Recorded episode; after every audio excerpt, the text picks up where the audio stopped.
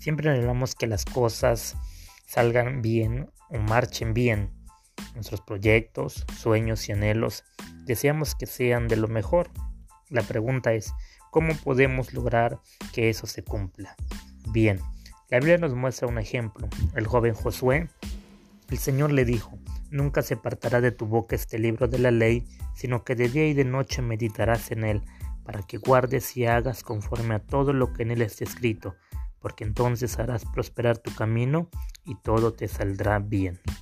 Cuanto más nos acercamos a escuchar la voluntad de Dios en la Biblia, más entenderemos de Él, y cuanto más entendamos de Dios, más nos guiará.